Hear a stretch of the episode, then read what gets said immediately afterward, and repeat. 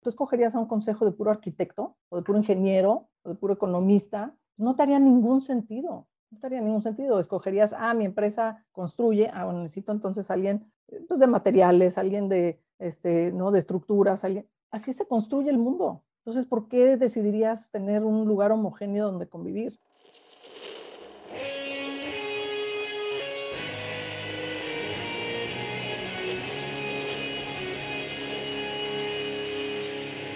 Bienvenidos a Volver al Futuro Podcast, donde platicamos con las mentes que nos impulsan a crear el nuevo paradigma de salud y bienestar, conducido por Víctor Sadia. Muy buenos días, muy buenas tardes, muy buenas noches. Hoy nos acompaña Ivonne Ochoa. Ivonne Ochoa es consejera profesional independiente, experta en estrategia, gobierno corporativo y finanzas. Tiene 25 años de experiencia en posiciones directivas y consejos de administración. Es cofundadora y directora de KIT, una empresa que empodera al cliente para balancear su estilo de vida. Fue listada entre las mujeres más poderosas de México por Forbes y Expansión. Ivonne, gracias por estar aquí. Hola Víctor, ¿cómo estás? Buenas tardes. Gracias a ti por esta invitación. Estoy muy emocionada de platicar contigo. Yo también, y de hecho te quiero preguntar, platícame un poquito de tu trayectoria académica cuando empezaste a estudiar y luego de tu trayectoria profesional para empezar a entrar en contexto de quién eres. Sí, eh, nada que ver con salud, empiezo totalmente en un tema eh, este, económico, de negocios, incluso empiezo con relaciones internacionales, yo estudio relaciones internacionales en el ITAM y después hago un MBA en el ITAM también. Y la verdad es que eh, empecé en el sector financiero, entonces trabajé mucho eh, desde, la, desde la universidad empecé a trabajar y trabajaba en casa de bolsa y trabajé en banco y entonces fueron muchos años de sector financiero y de ahí, pues de ahí ha sido mi, toda mi parte de educación ha sido mucho más como numérica, este, más economía, más política, más, eh, digamos, cosas muy estructuradas en, en, el tema de negocios y ahora hemos dado un vuelco importante en, en, en lo que acabé haciendo ahora. ¿no? ¿Cómo se vivió ese vuelco? Eh, después de muchos años, estaba yo ya en mis 40 y a los 40 tú, lo que nos dicen siempre es que a los 40 tú ya empiezas, la máquina empieza a quebrarse. Y es normal, te deben de doler las, las articulaciones, deberías de sentirte cansado, este, se te, tiene que empezar a caer el pelo, la piel ya no debe ser igual, o sea, tienes todas estas historias que te has creado de lo que debería de sentirse un cuerpo a los 40 años. Y bueno, yo las cumplí absolutamente todas, Víctor, después de muchos años de sector financiero, de levantar negocios, de emprender negocios, bueno, imagínate, estaba yo verdaderamente descompuesta y no sentía yo que había nada raro en ese proceso. Pensé yo que eso era lo más normal porque ya me habían preparado para esa, para esa vivencia. Eh, andaba yo con, este, con antiácidos, eh, no salía, no me movía sin un antiácido, tenía en la, en, la bolsa, en el coche, en la oficina, en todos lados. O sea, era una, era una cosa tremenda lo que me metía todo el día de antiácidos. Y acabo en el médico, un, médico muy reconocido en México, que, que finalmente fui porque me empecé a sentir muy mal y resulta que me dice, bueno, pues sabes qué, nada más de entrar, ¿no? Nada más de entrar y verme con un sobrepeso tremendo, me dice, oye, y saca la lista. Me dice la lista de lo que a ti te toca, la metformina, ta, ta, ta, o sea, prediabética, este, todas las cosas que te puedas imaginar, ¿no? Problemas de, de gastro, problemas de todo. Y entonces salgo con una receta médica, Víctor. Literalmente dije, o sea, eran 10 cosas que tenía que ir a comprar. Y yo decía, ¿qué es esto? Esto es una locura. O sea, no puede ser que el, el, resto de mi vida, y paréntesis, mi abuela vivió hasta los 107 años, mi bisabuela vivió hasta los 105 años. Entonces dije, si yo, si tengo esa longevidad, me voy a echar 40, 50 años tomando medicamentos con una vida terrible, ¿no? O sea, me van a acabar quitando el pie. O sea, yo me imaginé, dije, esto, es, esto no hace ningún sentido.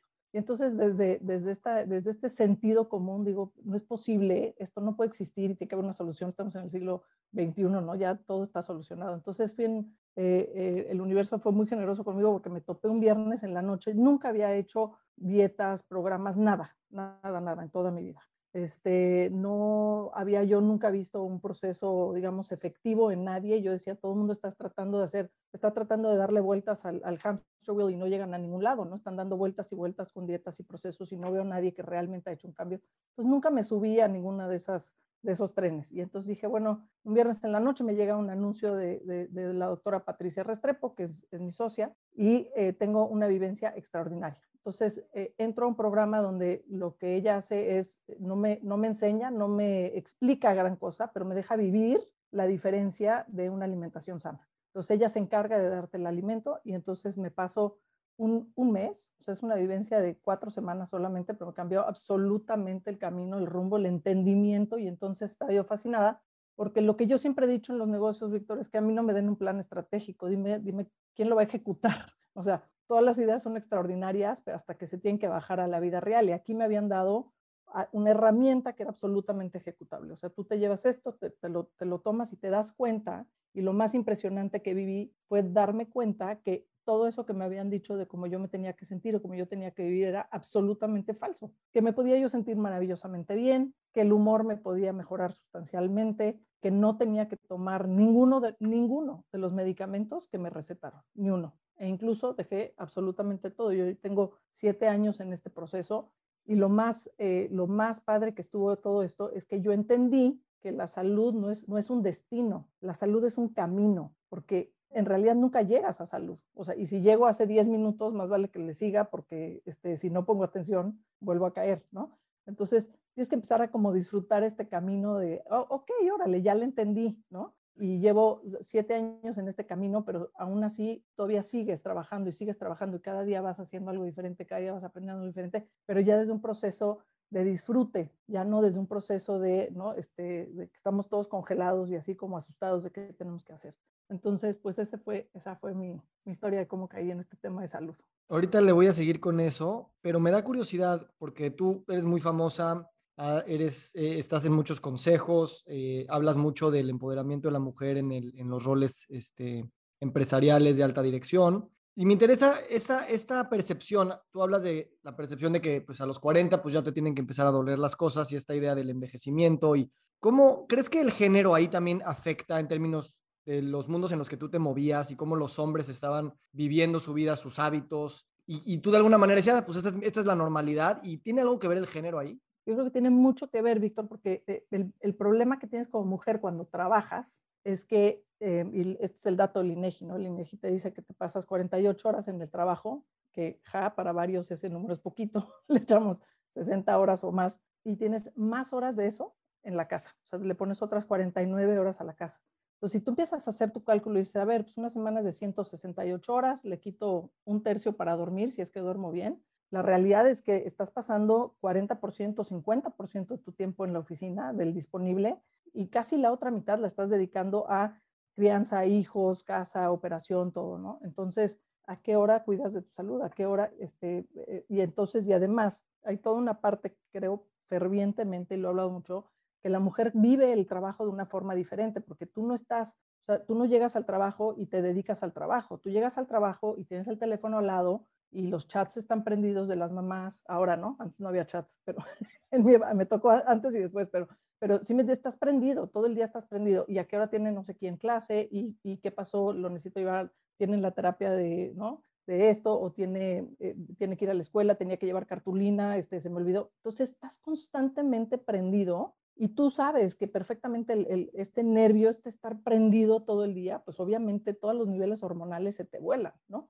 Entonces, de por sí traes el tema natural de diferencia de la mujer con toda la parte hormonal. Si tuviste hijos o estuviste en embarazo y en, y en, lactancia y en todos estos procesos durante el trabajo, imagínate nada más la carga adicional que le pones.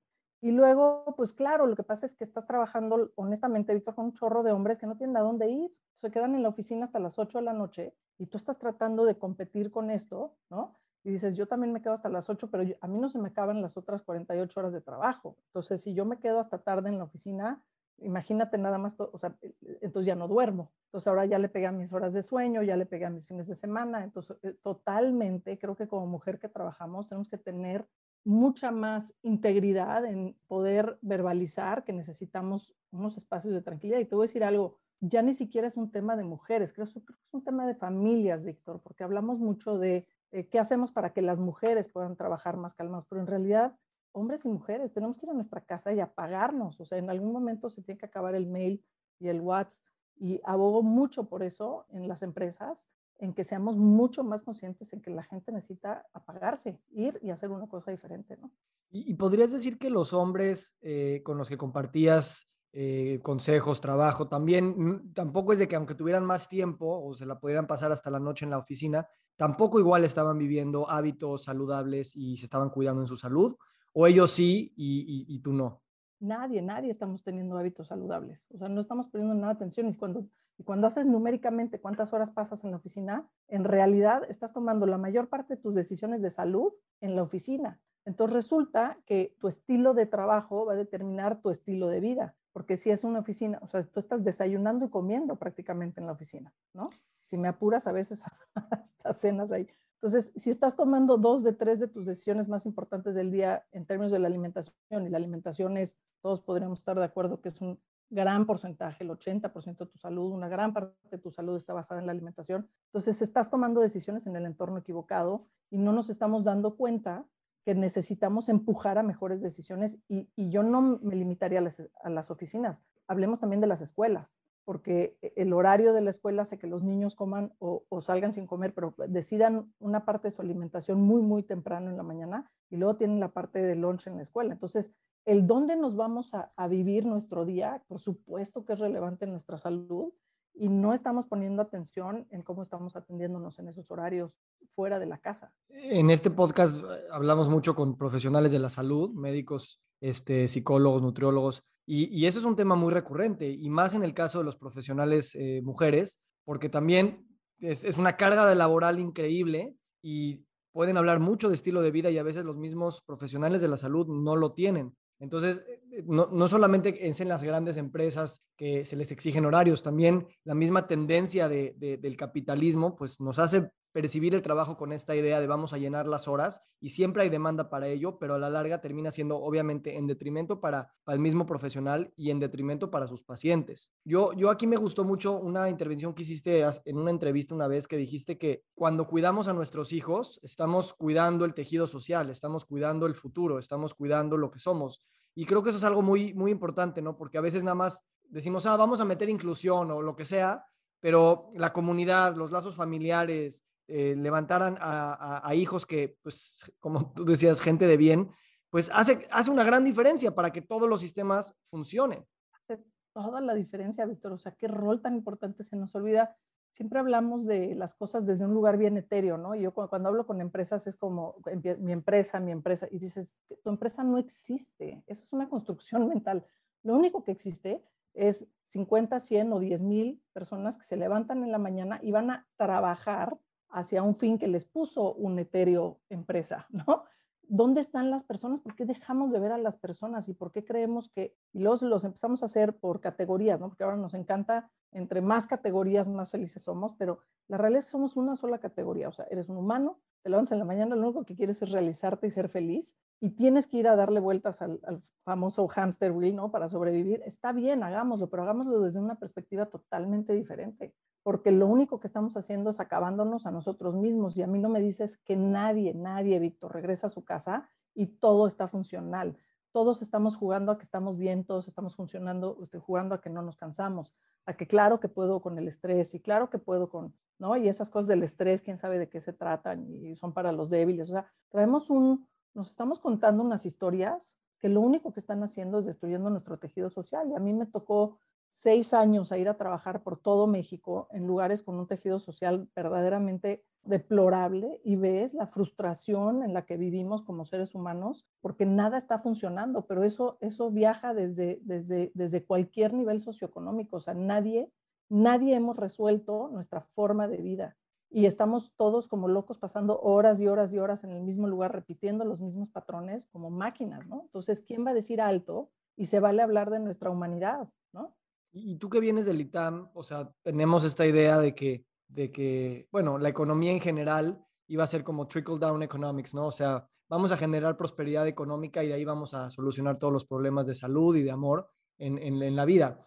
Y, claro, ese paradigma está cambiando y, y, ya otra discusión sería, vamos a hacerla algún día sobre, sobre cómo la economía está reinventándose para entender esto desde la parte teórica. Pero lo cierto es que la parte empresarial sí nos estamos dando cuenta y a veces las empresas avanzan más rápido que la academia en saber que ya no somos solamente entes productores de, utilidades y rentabilidad, sino de impacto social, de impacto ambiental, a todos los niveles. Y ya no me gusta usar ni siquiera la palabra impacto, ¿no? Porque sonaría como un, pues un premio de segundo nivel después de que eres rentable, cuando realmente si las empresas no existen y son personas que nada más quieren realizarse, pues las empresas lo único que son son agrupadores. Y a final de cuentas, todas las demás instituciones también son agrupadoras que buscamos todos lo mismo. Entonces, ¿cómo, cómo tú ves esto desde la perspectiva propia como empresaria que, que te lanzaste a hacer una empresa más enfocada a la salud, pero también como consultora y como consejera de empresas que están viviendo estas paradojas que hemos construido nosotros mismos y que ahora tenemos que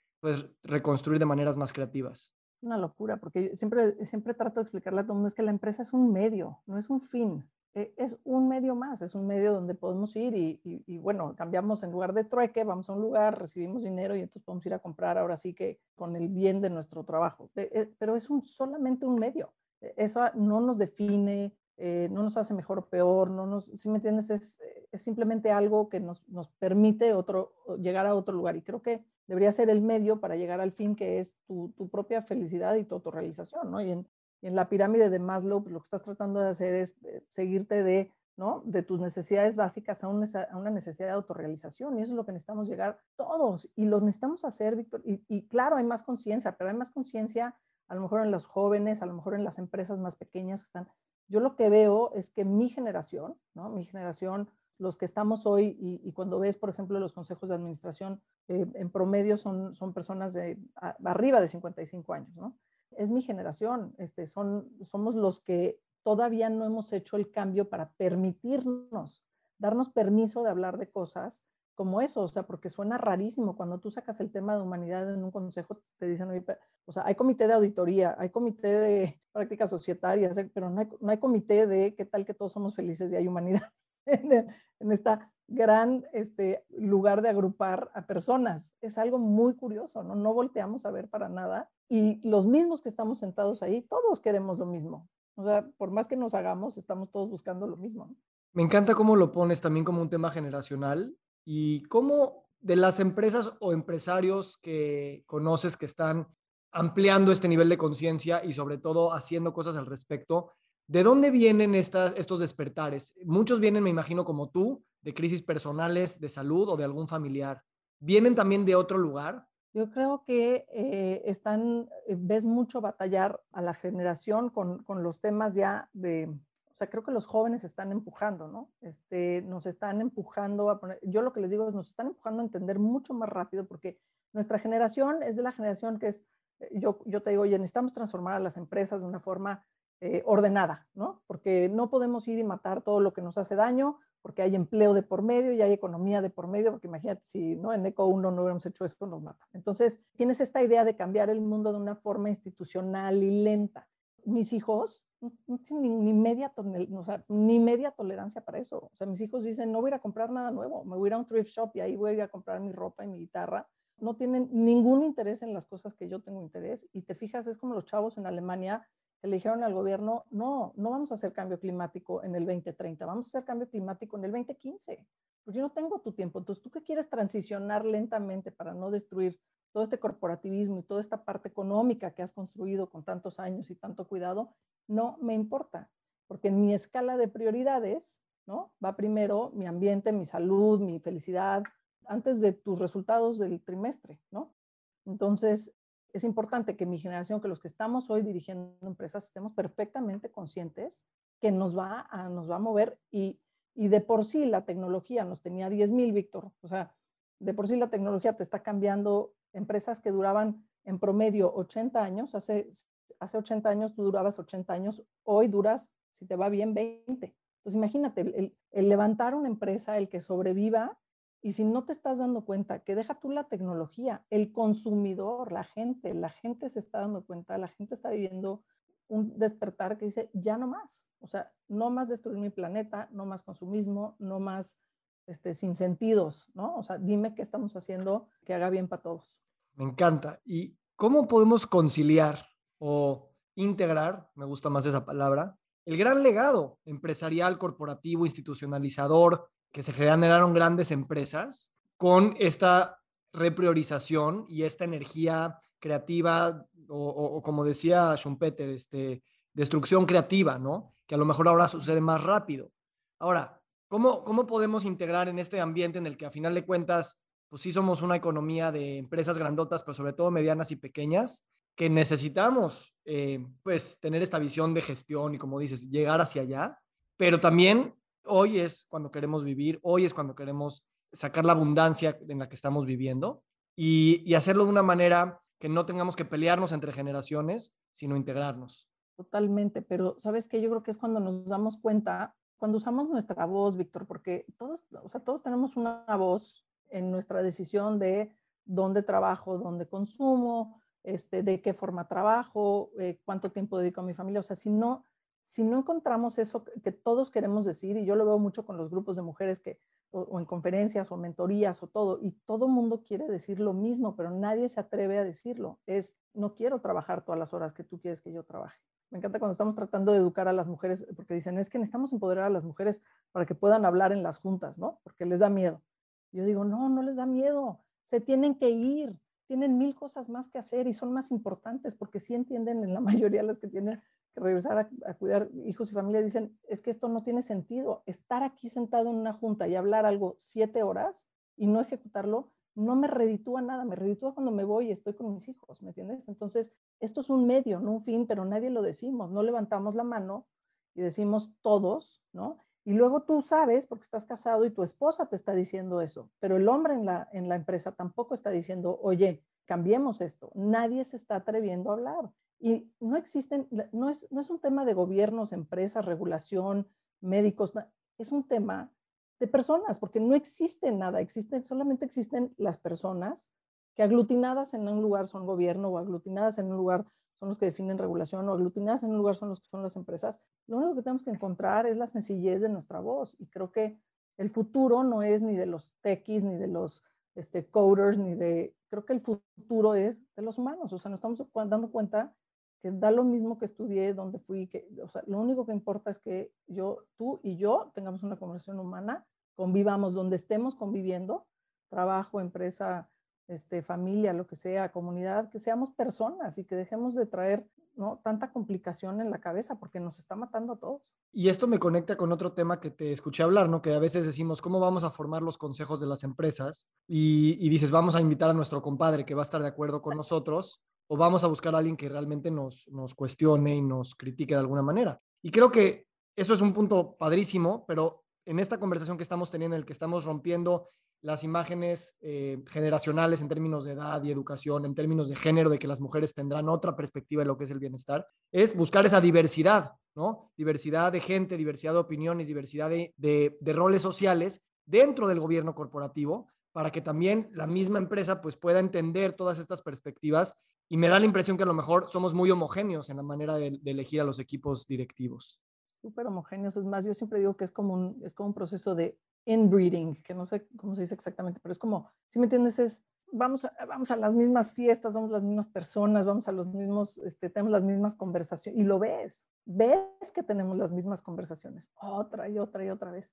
Y entonces, eh, efectivamente, y no, y cuando hablo, cuando me toca el tema de diversidad, porque a mí no, me encanta el tema de, de, mujeres, hombres, o sea, no, no vengo desde ahí, no tengo ningún tema así. El tema es tú escogerías, y siempre digo el ejemplo, tú escogerías a un consejo de puro arquitecto o de puro ingeniero o de puro economista, no te haría ningún sentido, no te haría ningún sentido. Escogerías, ah, mi empresa construye, ah, bueno, necesito entonces alguien eh, pues, de materiales, alguien de, este, ¿no? de estructuras, alguien. Así se construye el mundo. Entonces, ¿por qué decidirías tener un lugar homogéneo donde convivir? Este, vaya, ni en las familias salimos así, ¿no? O sea, yo, yo no veo a ninguno de mis hijos se parece al otro, ninguno, pero es como si fueran moldes completamente distintos. Desde las casas vemos que todo el mundo es, aunque les dimos de comer lo mismo en la misma casa y todo, todo el mundo es diferente. Y ese es, eso es lo que necesitas, esa riqueza, no estarte replicando a ti mismo, ¿no? me encanta, porque además ahorita podríamos argumentar que estamos en una época en, en el que no importa en qué industria estás, estás en una industria de bienestar. O sea, si vendes turismo, si vendes real estate, si vendes eh, retail, si vendes comida, o sea, realmente estás generando de alguna manera bienestar. Y el bienestar entendido desde varias perspectivas, el bienestar físico, emocional, ambiental, espiritual. Entonces, precisamente si, si queremos hacer eso, tenemos que entenderlo de varias perspectivas para poder también generar productos y servicios, así como gobiernos corporativos, inclusión de recursos humanos desde esa misma perspectiva integradora. Y me encanta porque lo que tú has hecho, y te escucho en el podcast, y tienes tanto el que construye los edificios y las, ¿no? Porque es cómo hago un balance en, la, en, el urbanismo, ¿no? Para que la gente tenga una convivencia, pero también cómo hago un balance en la empresa, pero también cómo hago un balance. Y efectivamente, y lo hablas tú mucho, ¿no? O sea, de, de todos los sistemas y, y, la complejidad de los sistemas.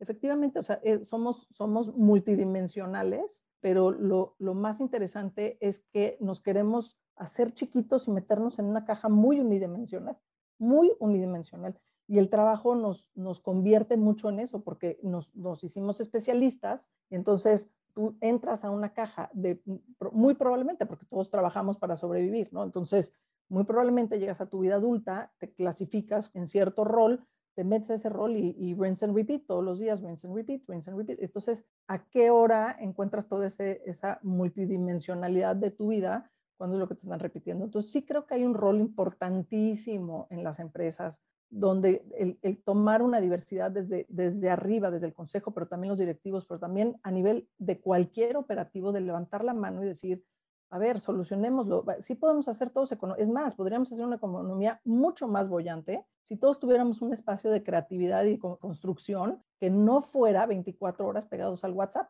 ¿no? Nos vendrían ideas nuevas, haríamos cosas diferentes. Me habías dicho que, también haces coaching ontológico, ¿verdad? Un coaching un poquito este, severo, pero sí.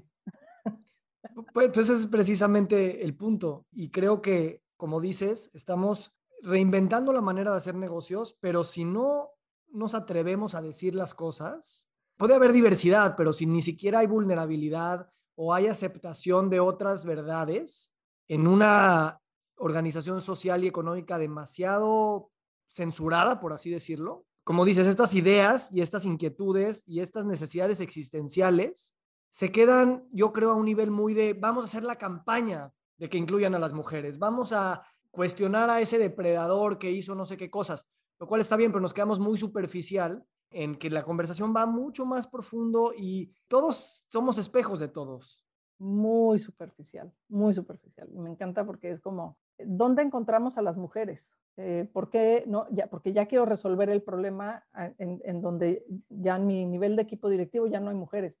No, es que no lo vas a resolver al nivel de equipo directivo, lo tenías que haber resuelto hace 20 años, ¿me entiendes? Cuando tuvo su primer hijo, porque eh, si, no, si no dimos las circunstancias para el desarrollo, otra vez, si no estamos dando los entornos para el desarrollo del ser humano, se acaban yendo. ¿Y cuántos hombres si tuvieran la opción y no tuvieran que también traer dinero a la casa se irían?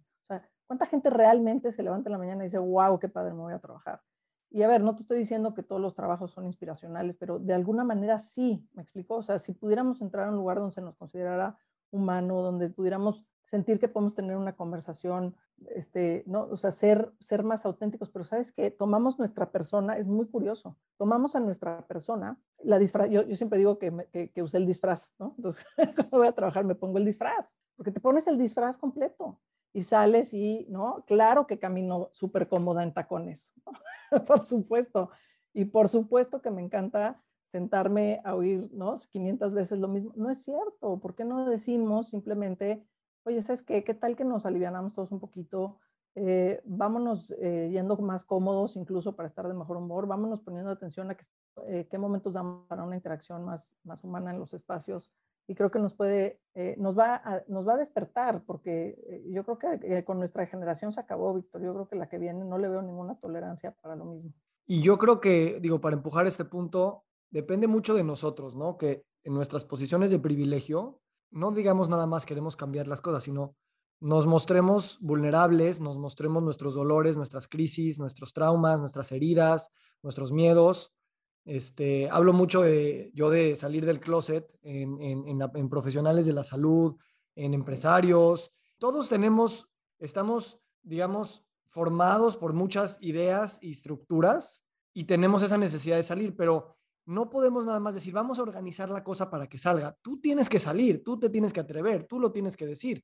Y, creo que ahí me, encantaría que me platicaras si es que tienes alguna experiencia con, alguna empresa o, algún consejo en el que se hayan visto estas experiencias transformadoras cuando pues el equipo de liderazgo no tiene miedo de mostrar esa vulnerabilidad o esa duda, este, porque pues habla mucho de ese nuevo mundo que queremos construir y no nada más, o más bien, que queremos permitir que se co-construya y pensar que nosotros vamos a ser autoritariamente constructores de cada una de las cosas que existen. Te voy a decir, a ver, yo me dedico a verbalizar cosas súper incómodas, súper incómodas. Y la verdad es que no, no, siempre soy muy popular. Y es horrible, Víctor, porque la verdad es que te duele el estómago cuando, o sea, no creas que es fácil entrar y decir lo que nadie quiere decir. La verdad es que te sientes solo, te sientes eh, visto, ¿no? Eh, hay, hay, hay, una, hay una ocasión en que, en que en que comenté sobre un comercial de cómo poníamos a, a, una mujer en una empresa con la que estaba trabajando y, y me abucharon. O sea, no me voltearon a ver, me abucharon. O sea, entonces dices, híjole, qué, qué bárbaro, porque entiendo por qué salir del closet, pues claro que no es fácil. Salir y decir las cosas, claro que no es fácil. Lo que pasa es que somos más los que pensamos. O sea, es más, somos el 100% los que pensamos que deberíamos de vivir mejor. O sea, no estás absolutamente solo nada. Lo que pasa es que eh, eh, cuando empiezas a atreverte y empiezas a decir las cosas es cuando la gente se empieza a hacer esta bola de nieve. Y yo no tengo una experiencia de cambio, sino muchas, porque he hecho muchos procesos de transformación. Y sí lo ves, la gente, nada más, estamos lentos en nuestra generación, pero la gente sí llega, ¿no? ¿Sabes qué me haces pensar? Yo ahorita estoy viviendo un proceso muy bonito con mis hijas porque están entrando a una escuela que acaba de abrir, ¿no? Hace, o sea, abrió ahorita.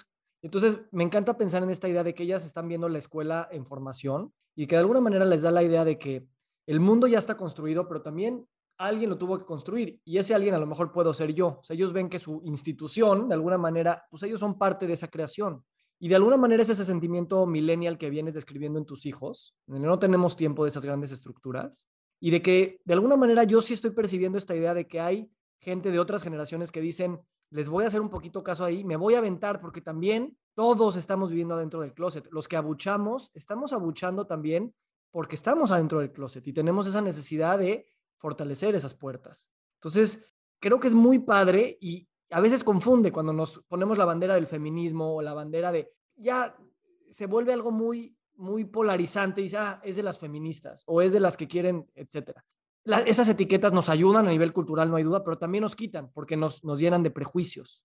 Qué increíble que tengas la coherencia, ¿no? Para tratar algo diferente con tus hijas y qué padre, porque eh, si seguimos con las mismas estructuras y es lo que no estamos entendiendo, tenemos que cambiarlas. Yo veo a mis hijos ir a la escuela y yo me aprendía el mapa, pues nos tardábamos, ¿no? Tenías que ir a comprar el mapa, tenías que llenarlo, o sea, el proceso para memorizarte algo cuando lo tenías que hacer en un mapa en papel, siete veces y hoy lo ponen en el iPad, el mapa lo, lo, acomodan en un rompecabezas digital y se les pega en tres minutos el, el, tema. Ya acabaron, sin embargo los hacemos ir las mismas horas a la escuela con el mismo temario, con los, ¿sí me entiendes? ¿Por qué esa necesidad de repetir y repetir y repetir? Qué increíble que le des la oportunidad a tus hijas de transformar, vivir algo y efectivamente ser parte de la construcción de algo que al final lo que yo he hecho, he, construido seis empresas, pero eh, eh, lo, increíble cuando tú las construyes es que ahí me puedo dar el permiso, y especialmente en la de salud me he dado un permiso totalmente diferente para construir, justo como a mí me gustaría que esté construido. Y es, eh, es donde te das chance de, o sea, yo, yo hago mucho capacitación de las personas desde la parte espiritual, desde la parte emocional, o sea, puedes hablar diferente, todos nos decimos, yo el viernes acaba con gracias y los quiero mucho, ¿no? Te permites trabajar desde el corazón, te permites trabajar eh, desde otras formas de hablar y yo lo que he hecho con, lo que les digo hoy es, a mí me, me encantan los clientes, me encanta trabajar con gente que puedo abrazar y decirle, te quiero mucho, tal cual, en el trabajo, ¿no? Y en la escuela, o sea, quiero poder abrazarte, abrazarte real y decirte, te quiero mucho, ¿no? Un cliente el otro día me abraza e incluso me cambia de lado y me dice, me dice, es de corazón a corazón, me enseñaron esto, ¿no? Me dice, nos abrazamos de lado que nos toque corazón con corazón. Esa es con la gente con la que quiero trabajar, porque hay gente transformando el mundo cuando viene desde ahí. Hace unos meses hiciste una entrevista que me gustó y decías que los estados financieros de las empresas son como los laboratorios clínicos de los pacientes, ¿no? Te dicen un poquito cómo están los pacientes. Y, y me gustó esa analogía y creo que también la podemos llevar un poco más allá, porque te dicen muchas cosas sobre los pacientes, pero también sabemos que la salud no nada más está en tus marcadores sanguíneos, ¿no? está en otras cosas que no se pueden medir. Así como en las empresas, pues el estado financiero te dice una cosa, pero pues, hay cosas que no aparecen en los números, ¿no? ¿Cómo continuar creando nuevos estados financieros o laboratorios clínicos para ver a las empresas o ver a las personas en su integralidad?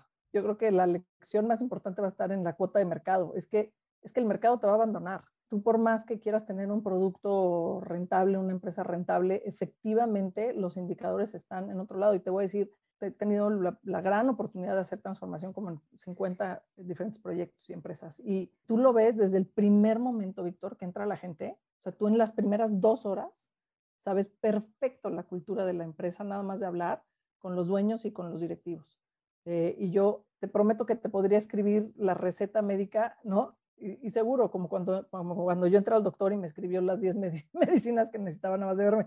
Es lo mismo, o sea, tú volteas y dices, híjole, este va a ser un reto porque vamos a tener que hacer un cambio de cultura, un cambio de integración en el equipo directivo, un cambio en la forma en la que valoran y las prioridades que ponen, porque lo que pasa es que si no haces, yo nunca he hecho una transformación financiera, siempre he hecho una transformación cultural, nada más que les digo que es financiera, ¿no? O sea, es más fácil entrar como, este, yo, yo puedo hacer un balance scorecard, puedo hacer un plan de negocios, eh, la realidad es que acabas trabajando, lo único que me importa son las personas, es porque el único que va a hacer la transformación y si y desde el primer desde la primera cita que tengo con clientes le digo, oye, ¿y cuáles son las reglas del juego? ¿no? ¿Hasta dónde me puedo meter en la parte de personas? Y si sí me van a dejar entrar, jugamos. Si no, la realidad es que no hay nada, no, no puedes hacer absolutamente nada en una empresa, por mejores financieros que tenga, si la gente que está trabajando ahí no quiere realmente algo mucho más allá que utilidad neta. No hay manera. Me encanta. Y también, así como lo dices para las empresas, eh, de la cultura, pues es igual para las personas. O sea, cambiarles la historia que se cuentan de sí mismos es, es lo que se necesita para la enfermedad crónica y no que lo llenes de recetas y lo llenes de fórmulas o lo llenes de números y de datos, sino de posibilitarle la idea de que esa persona puede pues continuar inventando su propia historia. Y eso es un tema completamente cultural y de comprensión subjetiva de quién eres y qué haces aquí, ¿no? Me interesa mucho preguntarte sobre eh, la cultura de los nuevos negocios, a lo mejor que conoces en salud, ¿no? ¿Qué tipo de personas están fundando las nuevas empresas de salud a diferencia de los grandes conglomerados que monopolizan la industria? Y también el viaje de, de asociarte con una doctora, normalmente sabemos que que los empresarios y los doctores luego no hacen muy buenas partnerships por temas de muchos y me gustaría saber cómo ha sido para ti esta comprensión y qué se tiene que aprender de los médicos para hacer buenos negocios, así como qué tienen que aprender los médicos de las personas que hacen negocios, pues para hacerlo bien. Me hiciste varias en, en, una. A ver, ahí te va. Este, los nuevos negocios de salud creo que están mucho más enfocados. Bueno, es más, olvídate los nuevos negocios en salud. ¿Sabes qué me encanta, Víctor? Que tú ves hoy el Harvard, el Harvard Business Review, te llega el mail y hablan de mindfulness y hablan de salud mental en el trabajo. O sea, ya es o sea, ya cuando es mainstream, ¿no? Las conversaciones, te das cuenta que, que todo el mundo se está dando cuenta que ese tema de la, salud holística es lo que importa. Y lo veo en los eh, negocios de salud. Los negocios de salud antes eran, si te imaginas, hace 20, 30 años, ¿qué negocios estaban saliendo? Farmacias más baratas, eh, este, eh, clínicas de diálisis, laboratorios, o sea, era como abaratar el servicio médico tradicional. Hoy lo que te está saliendo es qué tal que nos sanamos a través del de el, cuidado más intensivo de la mente y las emociones, a través de la alimentación, a través de este, procesos alternativos de salud que no son lo que, lo que normalmente recetaba el médico. Entonces creo que hay un cambio sustancial en los negocios que son de, eh, de, de farma eh, o en los negocios que son de tratamiento médico. Y por el lado de los médicos, creo que hay hay mucho más apertura a otros tipos de tratamientos y entonces eh, está, eh, a nosotros nos está funcionando, por ejemplo, ser aliados de los médicos en decir, oye, toda esta parte de alimentación, este, nosotros te la cubrimos y están, están después, pero es curioso, todavía, todavía hoy, Víctor, hay quien nos dice, bueno, a ver, pero ¿dónde está tu certificación de la FDA doble ciego con placebo que dice que es mejor que tomen tu alimentación a que no? Y digo, ok, no, este, no, no, o sea, este, está inventado desde en quien creas, ¿no? En Dios, el universo, el Big Bang, lo que quieras, o sea, alguien nos puso árboles y verduras y, y cosas muy básicas en la naturaleza. No voy a ir a, o sea, no necesitamos que alguien nos certifique para, para hacer cosas muy básicas. Entonces, eh, todavía encuentras, pero, pero es menos, ¿no? Es menos lo que encuentras y, y, la verdad es que yo me topé con un médico que como mucha de la gente con la que tú platicas es ayurvédico, integrativo, este, y además muy curiosamente, y te quería unir una idea ahorita que decías, porque ella habla de la química, ¿no? Porque ella, ella estudia química, este, Pati estudia química y entonces empieza desde la química orgánica. Y entonces su concepto más básico es, lo primero que tengo que hacer es quitarte la toxicidad es la que te está haciendo, te poniendo todos los velos, ¿no? Y ahorita que decías, eh, entre mi negocio de salud y lo que hago como, como consultoría de negocios, eh, es, es, un poco lo mismo. Es como quito, cuando yo, sin explicarte mucho qué voy a hacer o por qué o por dónde, cuando tú empiezas a quitar la toxicidad de los, de los elementos, porque siempre sabes, ahí siempre hay una persona tóxica en el equipo y siempre hay toxicidad en tu alimentación. Cuando tú del ecosistema quitas la toxicidad, el ecosistema empieza a responder de una forma natural, que era como tenía que responder. Eh, la gente no tenemos que estar eh, estresados y contestándonos mal. Y, una de las, de las mejores cosas que he oído es, oye, este mes no le grité a mis hijos, ¿no? Entonces dices, claro, porque te quité, la, quité esa parte tóxica que te inhibe de ser quien eres y, y te permite volver un poco a, a, lo que, a lo que sí eres y te das cuenta que no eres un flojo y no eres decidioso y, no, no es porque no entiendas, sino es porque, es porque realmente cuando los sistemas están llenos de toxicidad, la gente no puede ni pensar. Estás absolutamente congelado. Entonces creo que hago lo mismo en el negocio de salud que en los negocios con los que trabajo, que es quitar ese, ese primer elemento de, ¿no? que nos tiene en esta parte de, de pelear con todo para que podamos eh, calmarnos y empezar a trabajar desde otro lugar. Me encanta. ¿Y qué aprendizajes has tenido y le dirías a algún médico que quiere hacer negocios, qué cosas buenas pueden traer, pero también qué otras cosas recomendarías que puedan aprender o co-crear?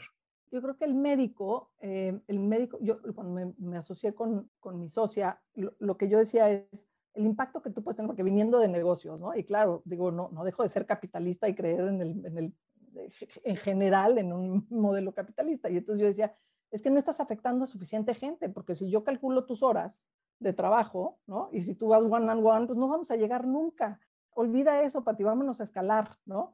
Pero para escalar tienes que estar dispuesta a dejar ir ciertas cosas, o sea, necesitamos escalar bajo un cierto modelo y bajo ciertos preceptos. Entonces, dame chance y conforme vayamos escalando, podemos ir eh, sofisticando y podemos ir haciendo cosas más, más interesantes, ¿no? Pero, pero dame oportunidad de hacer ese primer escalamiento, porque con que yo le dé a la gente 80% de lo que tú haces en un one-on-one, en una forma escalable, tu impacto acaba de ser masivo. Y para eso, o sea, no estudiaste cuatro carreras para, ¿no? Ni pasaste, imagínate, un médico que se pasó, yo quería ser médico, soy un médico frustrado, y decía, bueno, es que estudiar 20 años para apenas llegar está, está, es una inversión de tiempo importante para empezar a redituar muy tarde. Entonces, yo veía esa ecuación económica y no, no, a mí no me hacía sentido, pero los médicos que ya hicieron esa inversión, ¿no? Oye, no quisieras tener el mayor impacto por hora, ¿no? Que es lo que yo le digo a Pati, tengamos el mayor impacto por hora de tus años de conocimiento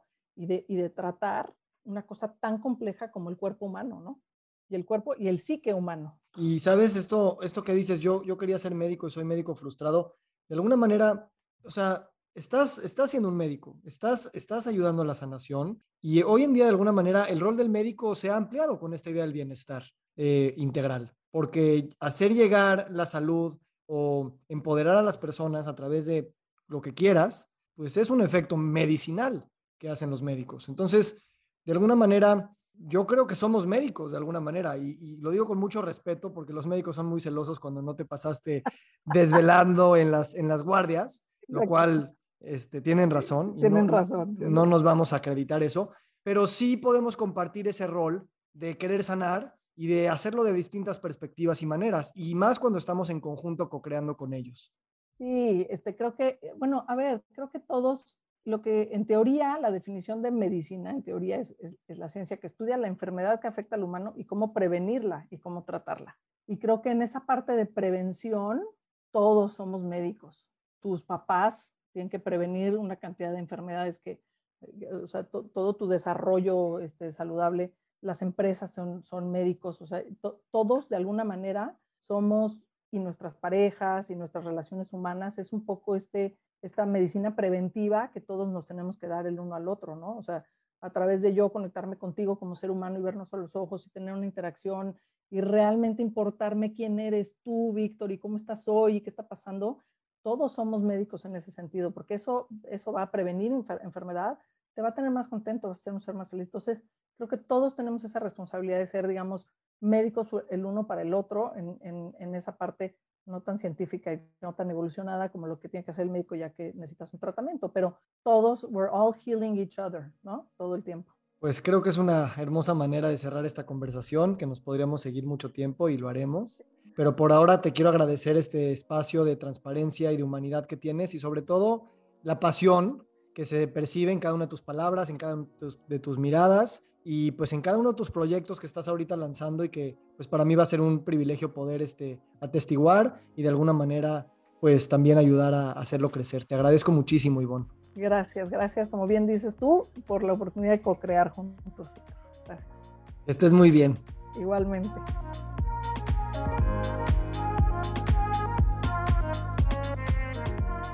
Nos encantaría recibir tu retroalimentación de estos podcasts para continuar generando contenidos que te sean útiles e interesantes. Si puedes, déjanos un comentario en la página web victorsaadia.com.